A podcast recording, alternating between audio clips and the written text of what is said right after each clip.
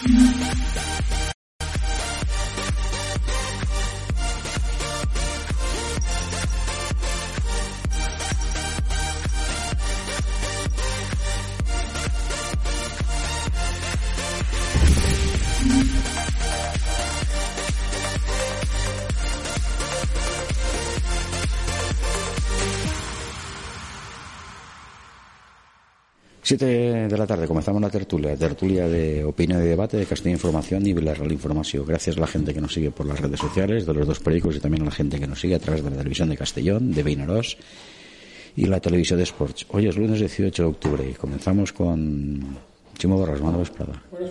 José Antonio Rodríguez, Buenas Vesprada. Hola, buenas buenas tardes. Pepe Merich, Buenas Vesprada. Bona vesprada a tots. Bueno, pues comencem d'un tema que fa uns dies que va passar però volia que reposar i que parlarem ara. Ximo, la Basílica Lledó de qui és? Del poble de Castelló. Això què vol dir? Pues que és del poble que va edificar en, eh, en els diners del poble que aportava per edificar la basílica. O sea, que no, No, es... no es que el ayuntamiento va a decir presupuesto de este año para hacer la basílica, tanto, y para el año que viene, tanto, no. Sino que la basílica és del poble de Castelló. O sea, no és de I així no consta en l'escritura? Eh? L'escritura no l'he tinguda. Pepe, no l'he No? tingut a la mà. Se pot anar a buscar l'escritura d'en Basó del Claro, és que això, això, això, no ninguna. claro, és que això és el document, diríem, que provaria que efectivament ixa, No, ja, ixa ja, basílica, ja, ja. la nostra basílica, evidentment és del poble de Castelló i no de l'Ajuntament. És lògic. És a dir, claro, En el meu poble, la- la- l'ermita de la Mare de Déu del Socors, Sí. que vaig a tirar-me una clar. xuleria, és més gran que la Basílica d'ell, no? No, És la més gran de la diòcesis de Tortosa, és la més gran de la província de Castelló. Però no és de l'Ajuntament, és del poble, perquè es va fer a expenses de, del poble. Bueno, pues bueno, és una cosa Claro. que, que està bé, que Això averiguarem. és el que vull dir jo, que jo, vamos, que jo també sabia això, però el que se m'ha ocurrido ara preguntar-te és si en l'escritura, Suposo. diríem, eh, figura, diríem, figura això o no No, figura, simplement l'escritura, era saber. l'escritura, com te descuides, figurarà que és de l'Iglésia. No ho sé. No, el templo, el templo com a tal no és, és dir, a veure, són, és un, és un eh, edifici municipal, està constat un edifici municipal i aixina eh, l'Ajuntament eh, s'encarrega d'ell, és dir, independentment de la tradició, perquè si no és costum, sinó que és tradició, la realitat és que del manteniment del, de l'edifici, del seu, de tot el que l'envolta, eh, pàrquing, eh, jardí, eh, el mateix, la mateixa, diríem, el que és la casa prioral en les diferents dependències, eh, tot això, el manteniment eh, i, i el pago de serveis van per compte de l'Ajuntament. Però jo, en este matís, que me pareix molt interessant, eh, que sí que diria és que, que si anem a lo que qualsevol castellonero de peu veu és que, bueno, si és de l'Ajuntament és de tots els que estem en Castelló. És dir, van haver uns predecessors en el seu dia que van posar els diners per a que se poguera fer. D'alguna manera, aquesta pregunta jo la trasladaria a un altre àmbit, que estem dins d'àmbits de la Iglesia, seria de qui és el seminari diocesà de Castelló?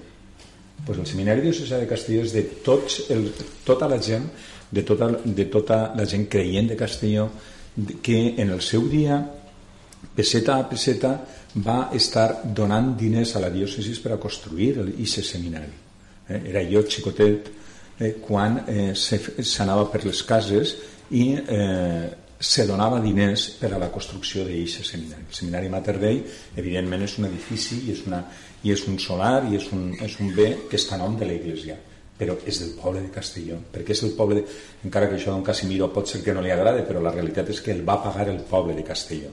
I el va pagar en col·lectes i durant el temps per a la seva construcció. És dir, eh, això és el matís de les coses eh, en tant en quant estan a servei del poble o de la part del poble a la que i perdó per la redundància li fas a servei, està bé. És dir, si el seminari de Castelló està al servei o una part al servei diríem de eh, eh, la part eh, de l'església que se dedica a la formació dels futurs capellans i això a la gent que en el seu dia va aportar els diners era el fi per al que ho va fer i això es- està vigent perfecte, la basílica la gent que va construir per a la basílica que ha, ha fet infinitat de donacions i de pagaments eh, per, la, per, a la, per a la basílica de Lledó bueno, en tant en quant el seu fi continua estant ahí present i n'hi hagi un cult per a aquells que són creients compleixen el seu fi. Crec que és, és més accessori des del meu punt de vista, la propietat perquè tampoc per uno tindre la propietat pot fer el que vol, encara que la senyora Marco ho va fer en la pandèmia.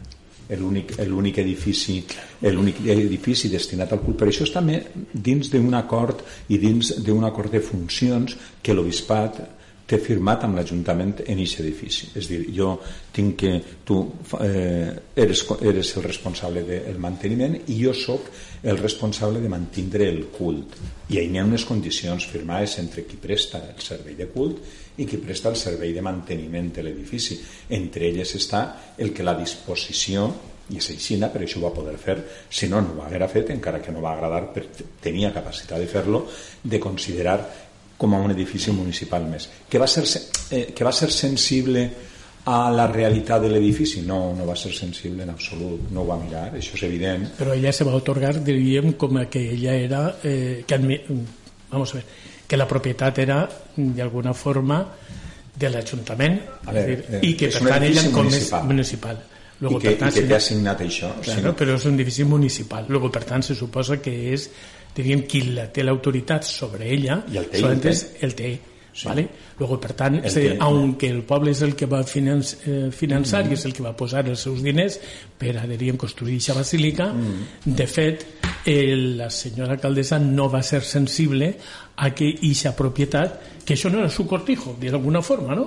O I que, per tant... Ho de, de dir jo exactament igual. Sí, exactament, sí, no que no era, que no era, o sigui, que no era, perquè, i que per tant tenia que haver deixat... Si n'hi ha, que dir, ha que dir que si durant la pandèmia un dels llocs eh, eh, i un dels recintes que ha respectat escrupolosíssimament, i això n'hi ha que dir-ho perquè és així, totes les normes sanitàries anant a la restricció, és a dir, anant a menys sempre de lo possible per a que mai en la vida es digués que eh, el cult produïa eh, eh, era, era, era font de Covid, va, segur l'Església, però no així, tot arreu on no ha anat eh, s'ha respectat i, i has vist que el, respe, el respecte, la, el tindre en compte vamos, escrupolosíssimament però bueno, jo crec que, que Ximo volia parlar més a més de que és el del, del, del canvi que va haver a principi de setembre. No, bueno, de fet el decret, de de la, el decret del, del bisbe era de final de juliol.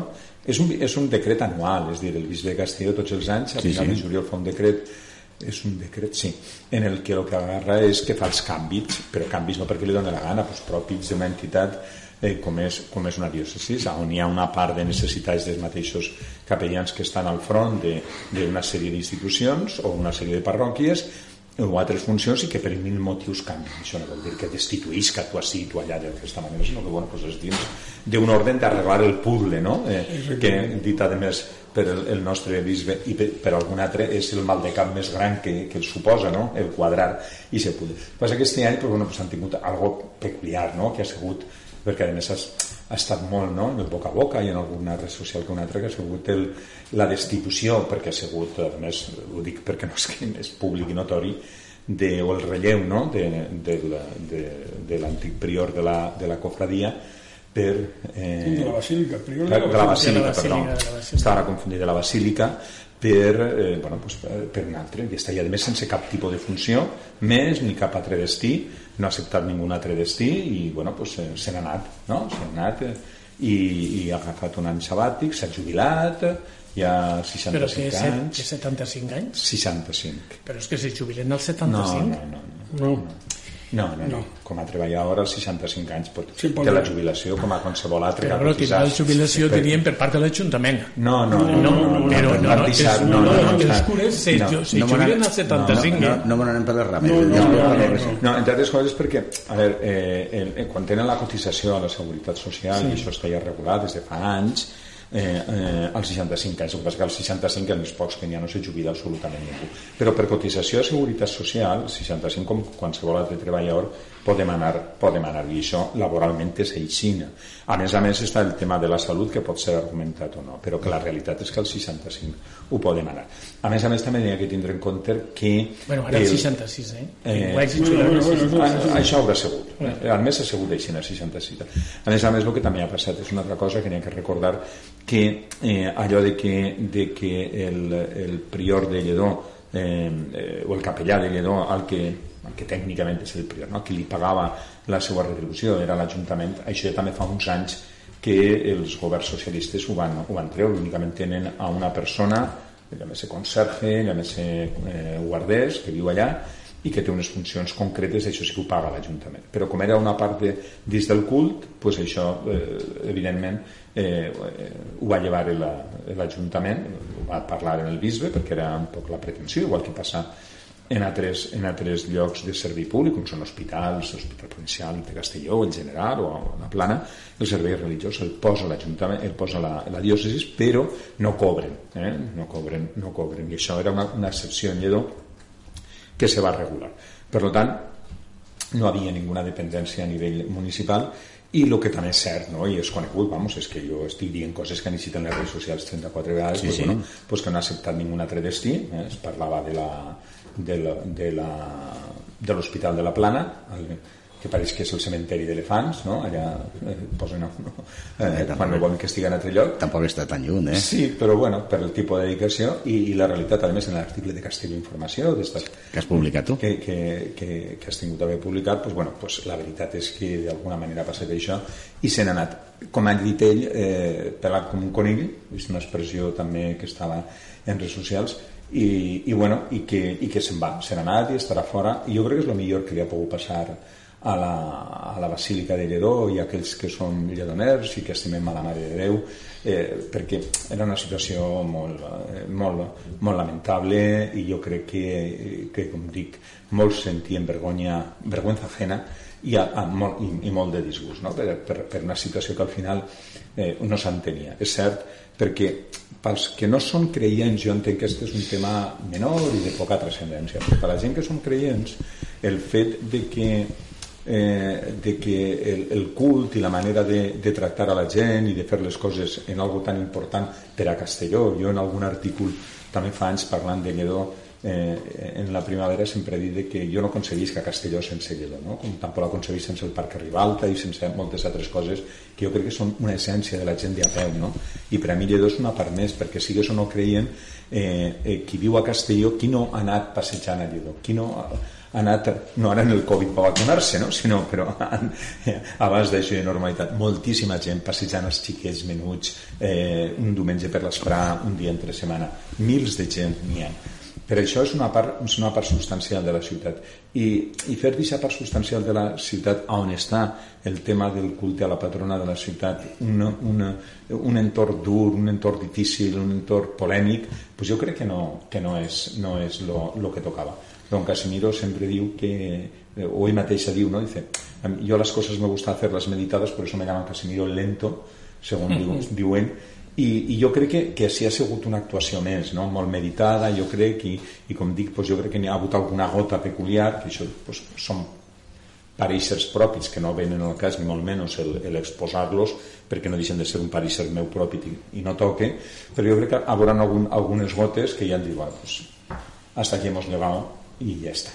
Jo crec que el nou prior és una persona intel·ligent, és una persona és una persona que té, que té molt de sentit comú, va ser el, el, el primer capellà diocesà que va estar en, en la iglesia dels frares de la ronda de, la, de, la, eh, de carrer Segor de Castelló, els caputxins, quan van deixar Castelló els caputxins que se'n van anar. Ell va fer aquesta difícil transició en una de les parròquies històriques de la ciutat de Castelló. A més, eh, i ho va fer molt bé, a més ha sigut el prior en Villarreal de, de Sant Pasqual i les referències pues, són les de no. Ximó és una persona afable, que té molt clares les coses, però que busca diàleg, diàleg i no polèmica. I jo crec que és un poc el que buscarem, i sense fer soroll, els que, els que anem en certa freqüència i veiem que la mateixa basílica, l'altar, la nostra mare, la nostra patrona, pues, allò ja és una altra cosa, no? allò és una altra cosa i han passat un poc de, ja, ja, no, ja no veig tant de bazar ni mercadillo i ja podem mirar a la Mare de Déu que no la tenim allà mig amagada entre, entre moltíssimes coses. És dir, tornar un poc a la normalitat. Ara bé, a l'essència a l'essència de Lledó. Sí, i en, la, i en la feina que tenen que fer el prior de Lledó que és fomentar el culte a la patrona això ho tenen que fer en els més joves i això era el que s'esperava de l'anterior i de tots. És veritat que si entra algun prior molt majoria doncs veus que el, a lo millor la connexió amb la generació de joves és més complicada però de fet eh, jo crec que aquesta és la tasca que tenim que fer que per cert la cofradia de la Mare de Lledó una part molt important dins de lo que és el culte a la patrona ja fa anys, ja fa uns quants anys eh, va potenciar tot el que té que veure en donar a conèixer als més joves de la casa a la Mare de Lledó que és molt important per a continuar en el temps el culte a la patrona Vaya parrafada, m'ha quedat a gust. Sí, sí, t'ha quedat a gust.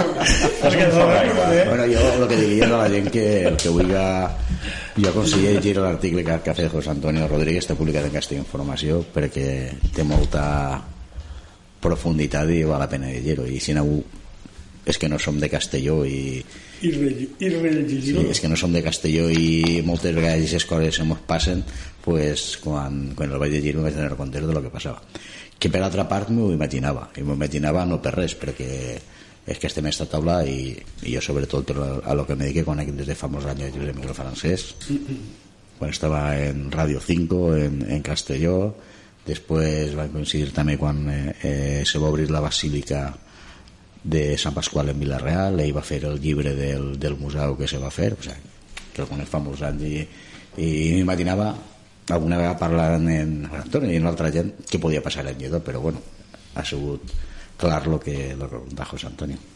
No, no, el que estava dient José Antonio lo que sigui ratifique totalment el que estaves dient de nou prior perquè vaig tindre la sort i la desgràcia a la vegada de que se n'eren els caputxinos. Eh, el padre Francisco era el conciliari de la nostra cofradia uh -huh. va vindre Joaquín també la sort de, de que vinguera Joaquín entre altres coses era perquè ens coneixíem des de quan era seminarista perquè ell vivia en prop de la parròquia de Sant Francisco on anava tots els diumenges uh -huh. i és una persona que sempre animat que sempre ha estat allí per quan les necessitem és de la típica persona que no que no estorba eh? que no estorba feu una cosa ja que teniu, tanta, ja que teniu tanta amistat convideu-lo un dia que vinga el dius a la tertúlia pues per què no? si volguera Eh, no, el dieu, el convideu a una part i me diu Ximo, que bé i... pegar-li un toc per telèfon costa poc pues ja està, un dilluns el convideu i que mos conteu el que pensa fer nosaltres teníem en la cofradia inclús en, en Josep Miquel quan estava teníem una gran relació perquè nosaltres tenim una, una penitencial que fem a, a la Mare del Lleró l'hem seguit, la vam seguir després estant Joaquín com a conciliari nostre i la seguirem si Déu vol i la pandèmia està ja ens deixen fer les coses com, com volen fer-les pues antes de Setmana Santa enguany. Molt bé, molt bé. O sigui que, que una persona Però, i, i, i, bueno, i a més el dissabte que la Junta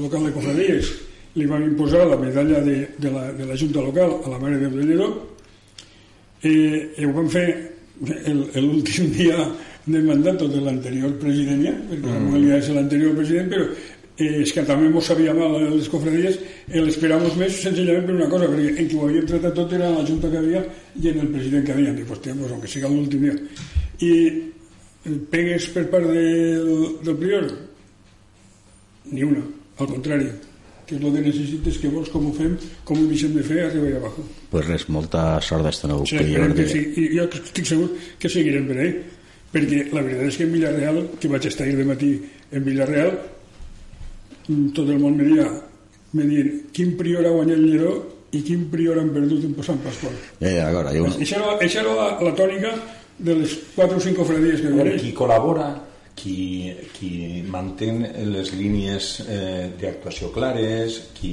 el que pretendix és a la gent, sempre la gent que vol fomentar, la gent que vol, que vol fer coses, eh, recolzar-les, sinó una cosa que no és, pues, se, se parla, se modifica, al final, al final aconsegueix eh, aconsegueix l'objectiu final. Qui no ho fa així o fa altres coses, doncs al final és enfrontament, és divisió, és crispació, és eh, citacions. Bueno. Pues bueno, que tinga molta sort del prior i ja sabeu, el convideu un dia si vol vindre així és, és benvingut Anirem al, al priori. Canviem de tema. Bueno, este cap de setmana després parlarem dels llibres que ha passat a l'Ajuntament de Castelló això també dona molt, molt de joc. Però primer...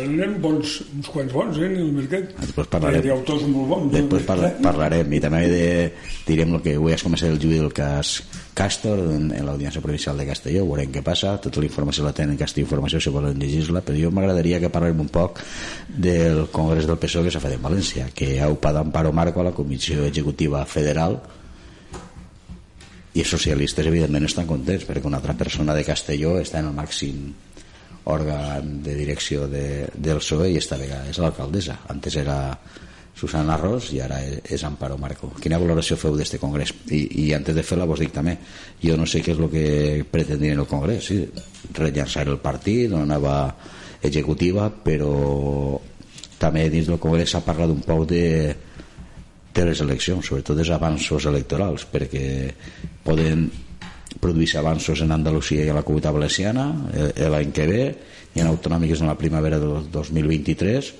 i les generals a finals de 2023. Era també un dels temes, m'imagino jo, que pretenia Pedro Sánchez, el secretari general del, del PSOE i president del govern, pues, rellençar un poc als, als directius als de, del partit a més afiliats per a, perquè agarren marxa perquè hi ha eleccions i les enquestes en aquests moments pues no són molt favorables tampoc al, si són al PSOE si són de Tezanos sí. bueno, sí.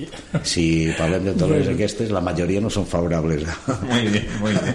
al PSOE ah, pues si diuen que diuen mentira no? Que, no, no, no, per així bueno, aquí es comença a parlar un poc de quina valoració se fa d'este congrés sobretot també d'Amparo Marco que ha sigut a la executiva federal Bueno, si me lo vas començar sí, inconvenient. Sí. Jo el que sí que he vist és eh, dues coses importants no? en este congrés és eh, buscar el rellançament de, de Sánchez, és dir, buscar el, diríem que és un líder no qüestionat ni qüestionable dins del partit, això eh, ho ha aconseguit, o per lo menos eh, no ha hagut en aquest moment eh, ningú baró de, dins del, del PSOE que hagi pogut manifestar, diríem, que hi haguera alguna altra alternativa, que hi haguera alguna possibilitat. I ja una que m'ha paregut, diríem, que ho, tot estava ja molt ben preparat, tot estava molt... Simplement s'ha escenificat allò que han estat treballant, per això s'ha depurat ja a la gent que no, que no interessava per evitar una.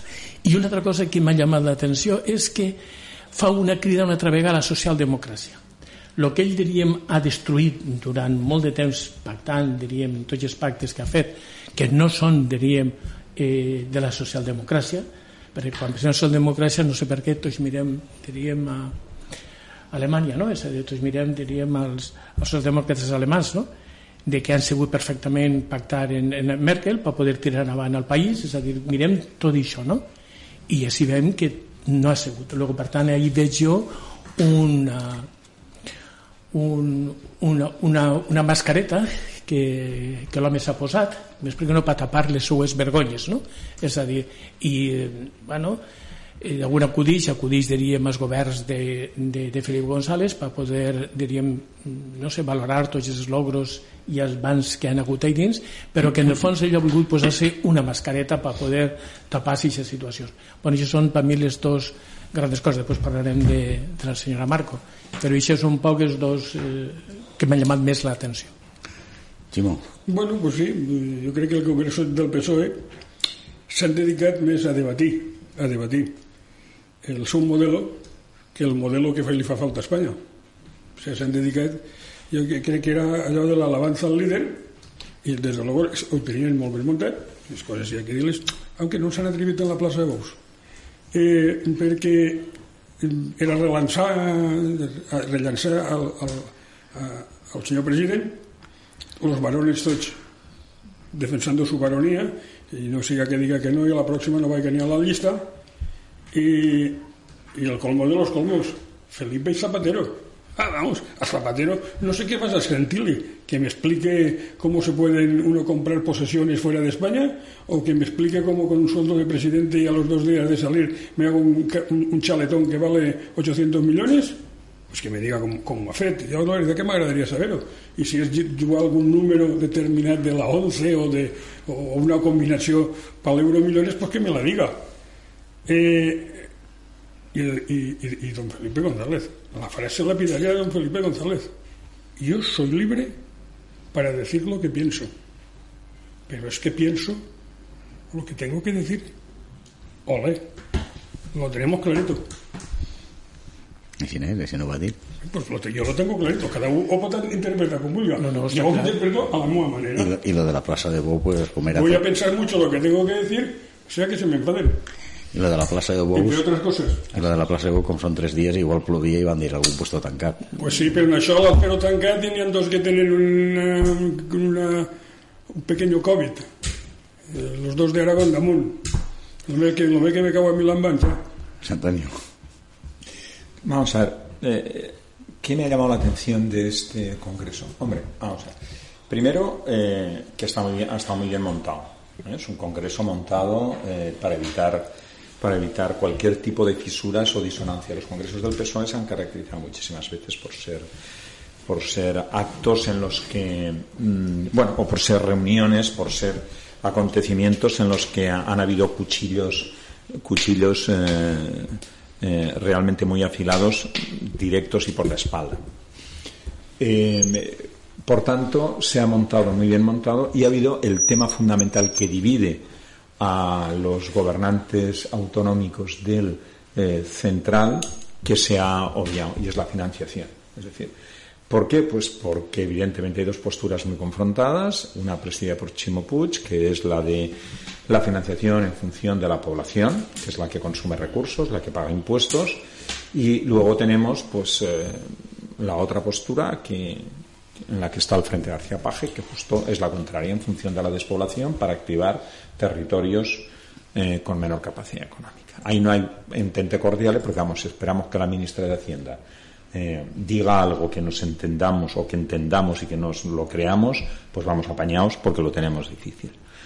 Entonces, obviado ese tema, únicamente han habido algunas disonancias muy, muy poco perceptibles, es como en un concierto, que si uno no es un, gran experto o tiene o ha estudiado música o tiene el oído muy fino, pues, pues no se ven. Eh, a mí me llamó poderosamente la atención porque lo vi, lo estuve viendo en streaming, mm, el aplauso a Carmen Calvo. Carmen Calvo sí que es socialdemócrata. Carmen Calvo sí que tiene muy claro cuál es el concepto social que hay que aplicar al feminismo. Carmen Calvo luchó por ese concepto del PSOE, del feminismo como, parte de la construcción de la, de la sociedad del futuro y, y a largo plazo, no con comportamientos y con planteamientos ridículos que se caen antes de haberse ni tan siquiera formalizado. Ese aplauso, esa ovación a Carmen Calvo y esos reproches fueron una de esas notas disonantes que está pasando muy, muy, eh, muy desapercibida. No hablemos de Ábalos, porque Ábalos cuando habla es que tira, tira a matar, pero fue Carmen Calvo. Aunque los tenga económicamente acallados a uno y a la otra con, con puestos importantes políticamente hablando o bien remunerados, para mí, eh, durante su época de vicepresidenta hubo muchos momentos en los que, en los que las contradicciones fueron, fueron brutales, empezando por la manifestación del 8M, continuando por eh, apoyar alguna que otra actuación de su jefe defendiéndolo a capa y espada sin sentido, pero hay que reconocer que, que la actuación, que su planteamiento filosófico y de socialdemócrata eh, como cabeza del feminismo en el PSOE fue impecable.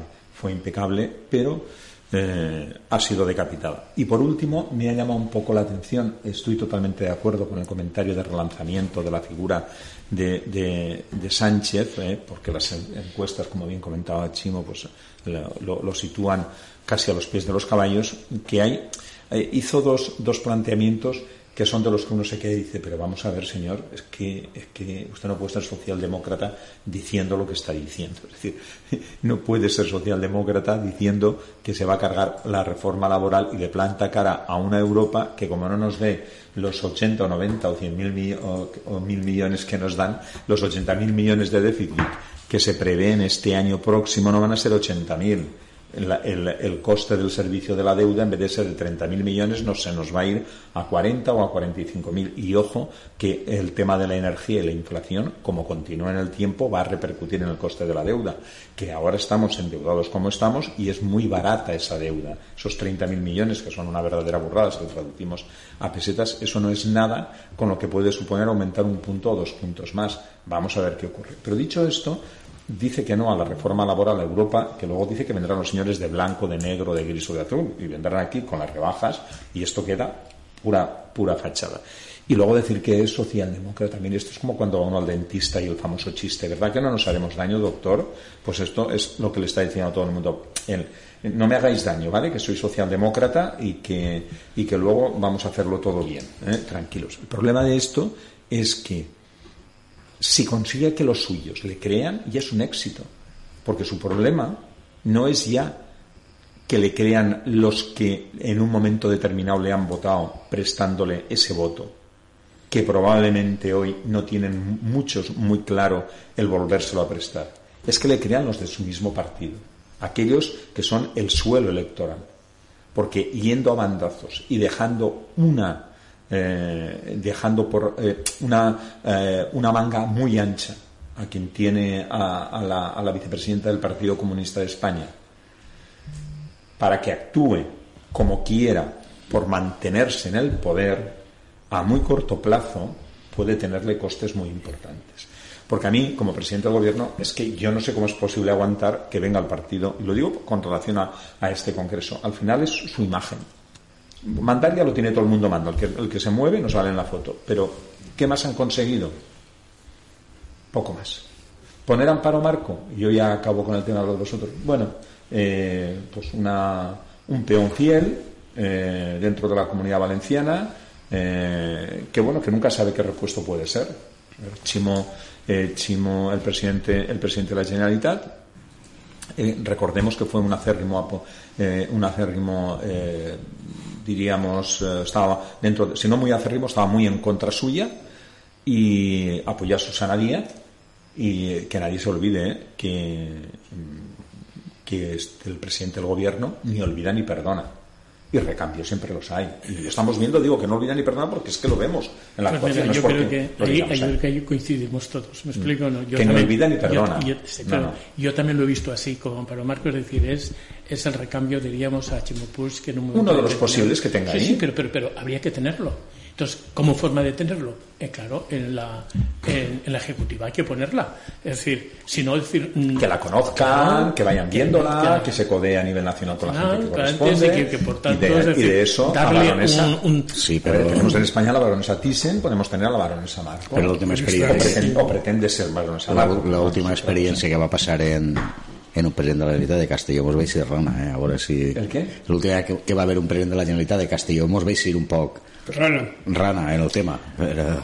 Que, que, que Morella no es de Castelló. Ah, no, ja, jo dic antes. Això se refereix a l'últim president i últim president.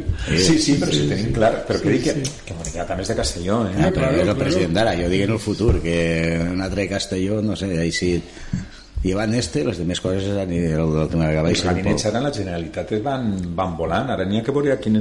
Ara no, no fa falta fer molta cosa, n'hi ha que estar tranquil i mirar què és el que hi ha en cada una de les conselleries de la Generalitat Valenciana en funció del titular a quin partit perteneix, pues ja vegem quines són les actuacions, i això ho estem veient cada dia en relació als llibres, a estos llibres Això és bon, bon anàlisi el que vau fer d'Amparo Marco, que me pareix que...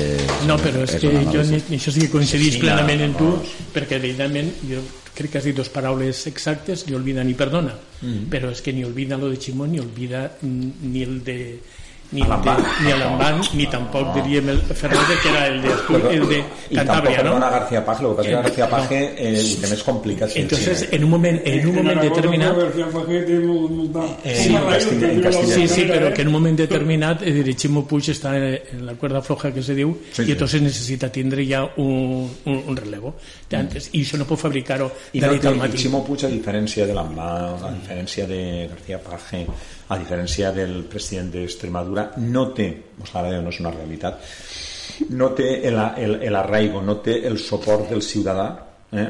és dir, eh, així quan, eh, quan anem a votar quan anem a votar a la Generalitat votem a un partit polític en, en Castilla-La Manxa, García Paje la gent vota a García Paje no. I, i, quan anem a, i quan anem a Extremadura estan votant al, al president d'Extremadura i quan anem, són tres comunitats on el, eh, el poble ha vist en molta claritat la gestió en favor de la seva autonomia i, i això ho han vist en moltíssimes actuacions. Ximo Puig, i no vull ser insensible a l'actuació de les coses que ha fet o està treballant l'home, perquè evidentment s'ha tragat la pandèmia també i ha tingut que estar ahí en tot el desgast que això està eh, política això li suposa però no té, no té i se sostre. El sostre, el sostre en la societat valenciana no el té Ximo Puig però, com, com tampoc el tindria Amazon si arribara a guanyar les pròximes eleccions.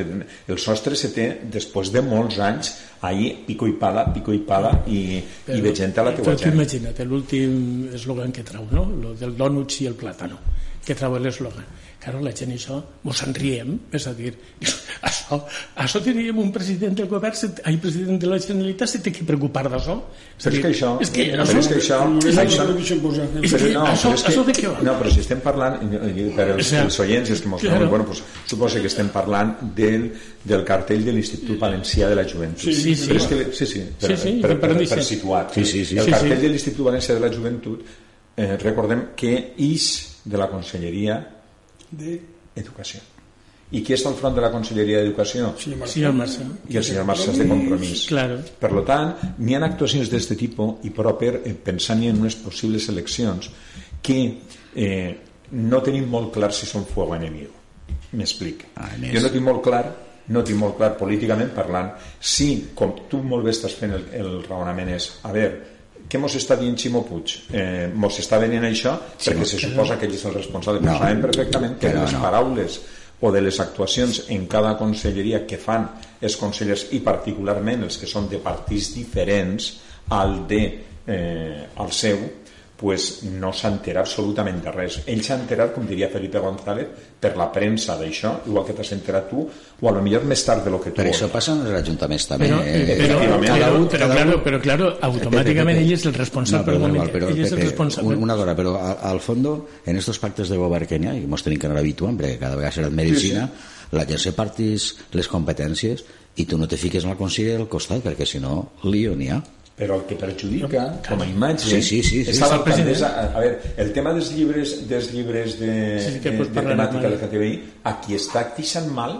és l'alcaldessa. sí, és l'alcaldessa, no la consellada de cultura, feminisme i LGTBI que és que no som o no es tenen, i aquest grup ja no tenim dret a, estar, a estar representats encara que paguem els impostos, que això és una altra que també m'agradaria comentar, perquè al final és que en, en allò de l'inclusisme estem excluint a una altra gent que, bueno, que som ciutadans també, que estem allí també, que tenim... Acabem la de Puig, que, acabem que, que, les nostres Acabem la de Puig entre menes llibres, Saps? sí, sí, que dia, volia dir alguna cosa Ximo també. No, jo el que tenia era això de que el que estava parlant de Ximo Puig, Ximo Puig en aquest moment no fa més que transegir el tema de la financiació. No se li planta davant de, del presidente del gobierno. Digo, no, no, a China y no, ya, ya, sí, pero no, no, pero sí, ponen que pasa. No, no. Si se plantara, tingueras nassos de plantar-se, es que si se recolliria, recolliria un grapa de vots. Pues sí, però se pensa que si se plantava millor després en, en, no en, en, la llista. en la llista del PSOE no aniria. No, este no aniria. És que això, és que això pot ser. Eixe, eixe és el tema. Estic d'acord amb tu. Eixe és el tema. Claro, sí, sí, és la inseguretat, el no tindre sí. sostre. Perquè Gràcia passa quan ve una tonteria que diu la, la ministra Yolanda Díaz o diu o, o, o la Ione Belarra o qualsevol des de la garra del senyor, ho solta tranquil·lament perquè ni Pedro Sánchez ni un altre s'atreveixen a dir-li que tu no estaràs en la llista perquè les enquestes el que diuen és eh, ¿qué porcentaje de votos sacamos si está el señor García Paja? O van tanto por ciento. ¿Cuál sacamos si ponemos a esta otra persona que se conoce, que tal? la diferència fa que no poden governar és, dir, a veure, és el sostre, és l'autoritat moral que té un polític cara als seus ciutadans, que no l'ha defraudat que ha estat ahí, que s'ha enganyat però que ha demanat perdó i ha continuat això és el que al final la gent volen que se mostrate en, en, com a gent que som un poc intel·ligents que sabem, que sabem raonar que no ens traten com a tontos i llavors el que diem de la política que cada, cada, cada, cada conselleria porta o que cada departament de la Generalitat porta Bueno, yo sí soy de compromís y viendo la última encuesta, pues yo veuré el que puc arribar a mi. I si estos boig que ha tingut este senyor els puc recuperar per mi, aunque el fotiga ell, que siga el, el jefe supremo de tot això, pues adelante. I a més hi ha que pensar una cosa. Quan un conseller clava la pata, al final la culpa que la dona més al president. Sí, sí, tots. És com en un ajuntament. En un ajuntament la Generalitat, la Diputació, que siga, inverteix, però al final allò que ho fet és l'alcalde. Eh? Sí, sí, sí, això m'ho en, en, tot, en tot, i jo soc, i estic fora en, en Castelló, l'alcaldessa, en el tema de eh, tot relacionat amb les festes, en tota aquell supertensió que se va, pues, va agarrar i fer una remodelació i a la, i a la consellera se la va llevar. Ja està. Perquè sabia que això podia perfectament derrocar-la en ella. És la responsable, són delegacions. Pero eso es lo mateix que la Generalitat sí, o les sí, sí. comunitats autònomes. Vamos a ver, ¿quién es el primer delegado de gobierno en una comunidad autónoma? Presidente de esa comunidad autónoma, es el Estado español. Pues en los municipios anem... És a dir, ¿quién es el, el primer delegado de, de l'alcalde? Bueno, al final és l'alcaldessa, perquè al final són, con, eh, són concejales delegados de l'alcaldessa o l'alcalde o alcaldessa, en castellà, en castellà alcaldessa, de les funcions a fer. El que vull dir és que hi ha molta gent que, eh, fixem-se avui que en, en, en, tot el que ha vingut la Mònica Oltra i tota la història aquesta, l'alcaldessa no, està, no... Estava a Madrid. Eh, sí, però... Mm, ha vingut molt bé. Eh, I ha vingut molt bé, perquè estar eh, protocolàriament a la vicepresidenta del Consell Valencià tenia que haver-la residit i de fet ha creat una tensió perquè és que les, la situació no és que siga violenta i incoherent, és que és lo següent, perquè, perquè vamos... Ara, va, pues parlem. Al final crec que es pot generar... Entrem, entrem, entrem, entrem en els llibres. Eh, per ordre judicial va ser, tenen que retirar 32 llibres que va entregar l'Ajuntament a 11 instituts de, de Castelló per ordre judicial per una denúncia que havia ficat un col·lectiu de una associació d'abocats cristians i i ahí està, hi ha hagut un acte en Castelló que ha vingut la, com ha dit José Antonio Mónica Oltra la Verónica Ruiz, la consellera de l'Ajuntament de Castelló sinó com a tres polítics i també autors dels llibres per reivindicar la llibertat i que, i que i que se queden allí. De tota manera, Oltra ha dit, així en Castelló, que duda de la validez de l'auto judicial para eso igual que libres de género eso, eso es igual que ponemos. Cuando cuando el auto judicial es eh, en quién en contra de quién de, de, los de los otros de los malos es que la justicia es que es impecable.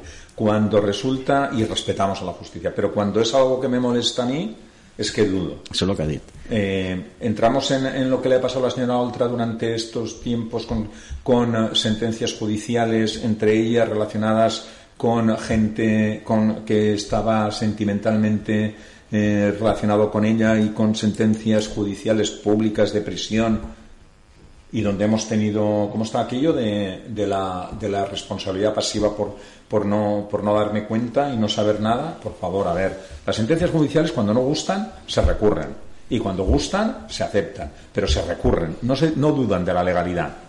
Porque si dudamos de la legalidad, volvemos al famoso principio, ¿no? Que el pasteleo madrileño de mm, dos para mí, cuatro para ti. o nos lo creemos o, o rompemos la baraja. Ah, pues els llibres. No, vale, llibres. No. Parleu... Jo és que voldria dir dues coses. Jo voldria parlar... Espera, sí, ara parlarem. Eh, Ximo, que vos ha paregut el tema dels llibres, José Antonio. Després parlarem, ah. si voleu, en concret algun llibre...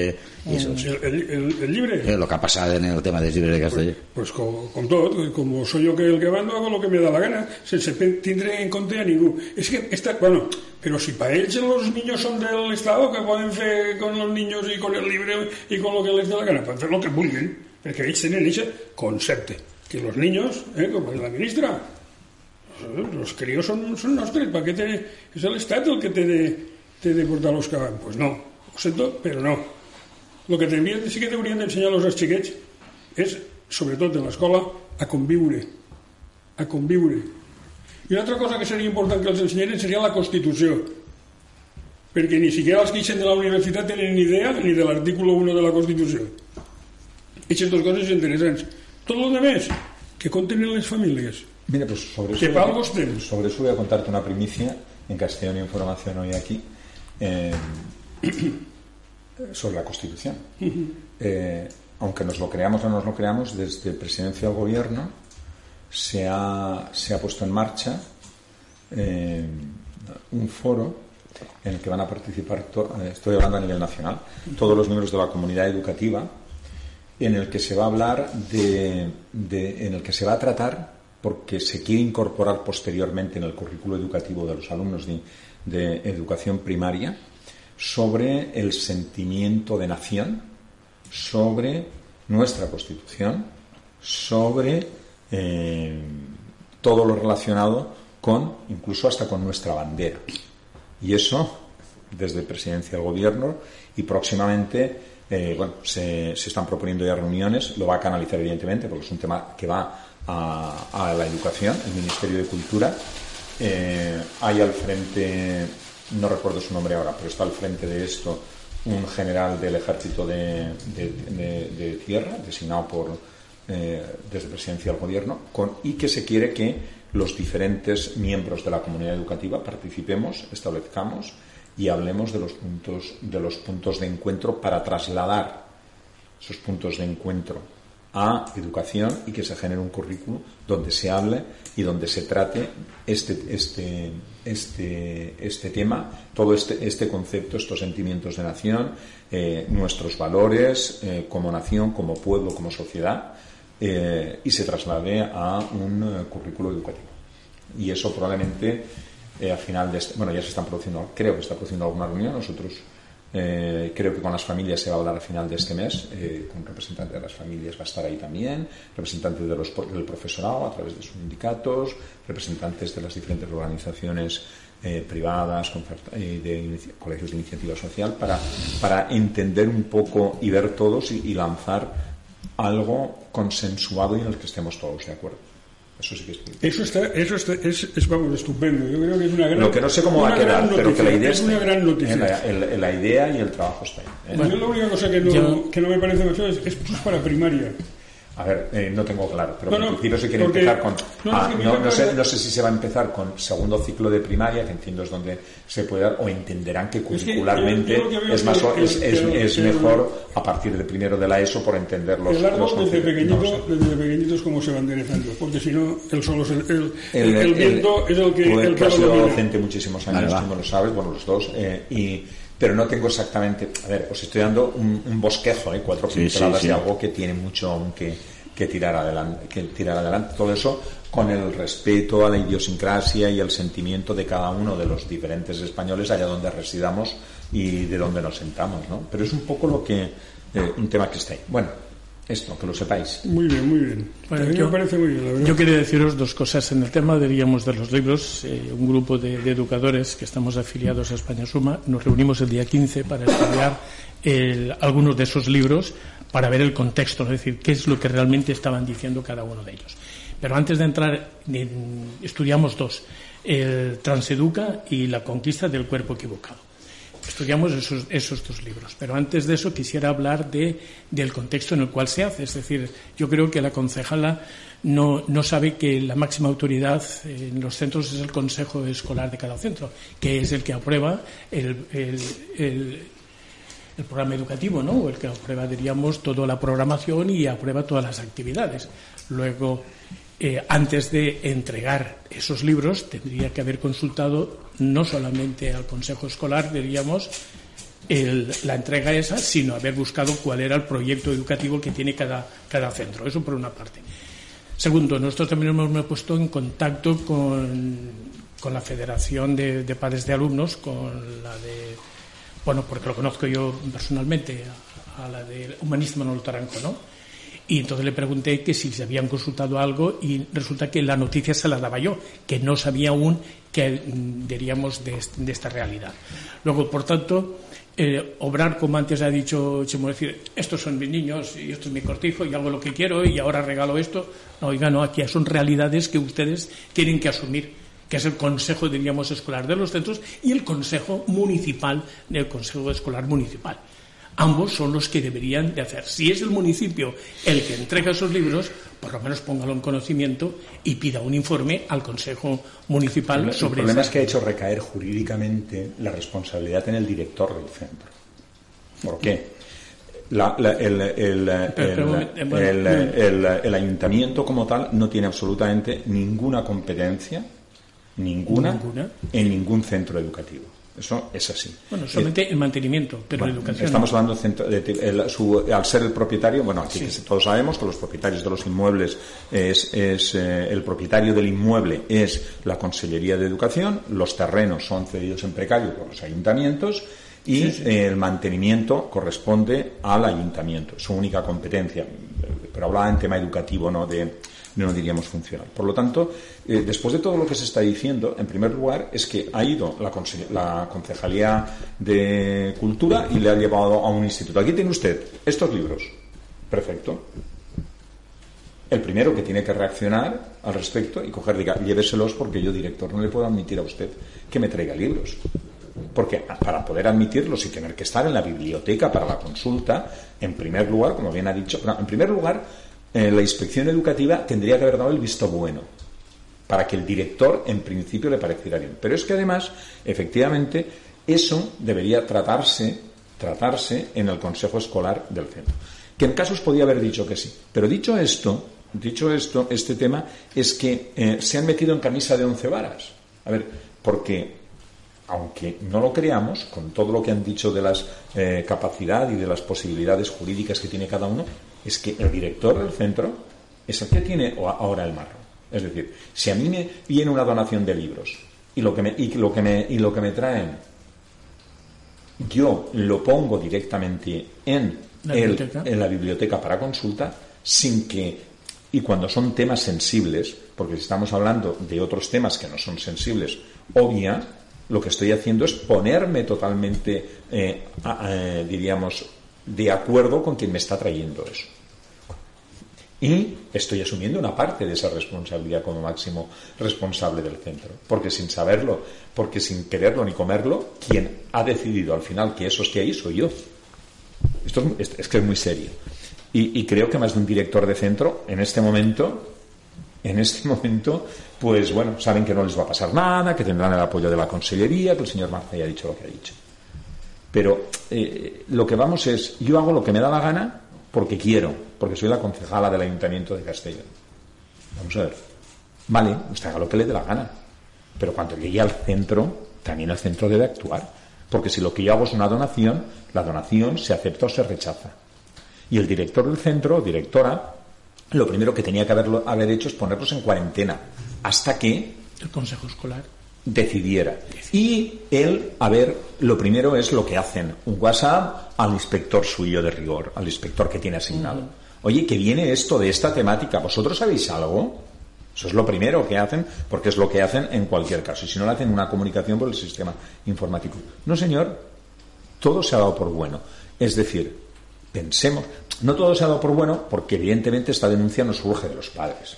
Esa denuncia surge evidentemente de algún director o algún docente conocedor del tema y que ha dado la información. Porque a los padres yo estoy totalmente seguro que no se ha enterado ni el tato. No, yo te lo estoy diciendo. No, no, pero el padre de a pie, el padre que ah, tiene a su hijo en el pues, instituto. Pues imagínate los de, la Federación, la Asociación de Padres de Alumnos. Sí, sí, sí, sí, Entonces, esto, al final, ¿a dónde nos lleva? Pues a lo que nos lleva es a reiterar lo que estaba diciendo Chino. Al final y esto es lo que está pasando también. estamos dejando, unos por dejación y otros dejación barra comodidad, que la educación, no la formación intelectual o de aprendizaje, que la formación eh, o la educación de nuestros hijos, de los hijos que van a, a los institutos, en, unas, en una edad que eso está, vamos, súper estudiado y es más que conocido, como es la adolescencia, donde hay un proceso evolutivo de cambio, de cambio en la, de cambio en la persona, de construcción del yo que voy a ser en unos años. O sea, eso lo sabe todo el mundo y lo sabemos los padres y lo saben los docentes porque lo sufren de alguna manera en algunos momentos puntuales de, de, de la edad de sus alumnos y saben perfectamente lo complicado que es, lo delicado que es el tema, lo sensible y lo manipulables que son, que se utilice, que se utilice de un modo torticero esto para, para educar ideológicamente para es totalmente deleznable. Perdón, Yo quisiera realmente solamente una reseña. Del libro tras, eh, tras Educa, el libro este, Transeduca lo que sí que pretende, el autor lo que pretende es llevar a los alumnos adolescentes a una situación, diríamos, de frontera, ¿no? donde la situación hay resbaladizos, es porosa y lo que te está animando a que tú transgieras esa situación, a que tú traspases la frontera. Pero es que además reconoce el autor de que son terrenos que no han estado suficientemente explorados por gente que se dedica, diríamos, a bueno, pues bien psicólogos o bien psiquiatras, que realmente clínicos, que estudian de esa forma. O sea, que usted está animando con este libro a que los alumnos, a que un adolescente, a un adolescente menor de edad, en periodo de formación, además tú fíjate que la filosofía se estudia en segundo de bachillerato. Y esto a los 12 años ya pretende darle este libro, cuando uno está precisamente, decíamos, en un proceso de evolutivo para poder formarse. Y entonces tú automáticamente ya le estás incitando, invitando a que vaya a esa zona. Deja que cuando se haya formado elija, que decida. Pero, que no ahora. Pero esa uno. Y el otro, que realmente es la conquista del cuerpo equivocado, eh, lo que dice lo siguiente, eh, como tu cuerpo está equivocado, hay que reparar el cuerpo. Hay que reestructurar el cuerpo y hay que rehacerlo. Lo que no sé genéticamente cómo lo pueden hacer. Pero claro, ahí nosotros nos surge una pregunta, sencillamente, que es la que nosotros hemos dado, es decir, y si el origen del, malestar que sufre un alumno no estuviera en el propio cuerpo, ¿sería entonces el cuerpo la solución para evitar ese malestar? Evidentemente. No. No. En los últimos diez años, porque mientras teníamos alguna revista de congresos, es decir, toda esta pregunta, esta, esta preguntas o, similares a estas, se han hecho los congresistas. No han llegado a un consenso. Es decir, y tú ya estás invitando en este libro que lo que hay que hacer, libros que pagamos que hay que los que vivimos en Castellón. que hay que decir, que le estás tú diciendo al alumno ya que está formando que tiene que reconstruir su cuerpo. Evidentemente esto es la política o la ideología del compromiso per Castellón. Esta es su situación. Lo que hay que hacer es destaparlo ya y ponerlo encima de la mesa. Usted más allá del tema que, ha quedado muy escandaloso lo jurídico. No son conejitos de indias. Usted no tiene por qué experimentar con nuestros hijos, en absoluto, sino tan solamente hay que dejar que hagan el proceso evolutivo y al final cada uno se identifique. de este tema que nos queden cuatro minutos. Cada uno se identifique. De este, tema ya, yo he dit al principi ja que me pareix mm. una, una barbaritat total. Jo només dic una cosa, ens falta molt canviar moltes lleis en este país, però moltíssimes. No, Tendria, i, i, i, però és que... Per, per exemple, per exemple, la llei de responsabilitat Total, del que se dedica sí. a la política. Però... Perquè si este llibre, ara el juez diu, seguir dient, no, no, això hi ha que retirar-ho tot. Això va costar uns diners Mm. I ho pagaràs tu? Però ja, ja ho hem pagat. Senyor, que ja ho hem pagat. Però, que, però ja ho hem, ja ho hem pagat. Pues no, que ho restituïsca a l'Ajuntament para, para, bienes sociales i que ho pague del seu sueldo de la subsidiada. És evident, és evident que, que esta, esta denúncia s'ha fet, diríem, per odio, no? És a dir, eh, abogats cristians ho hem fet, diríem, com incitació a l'odio.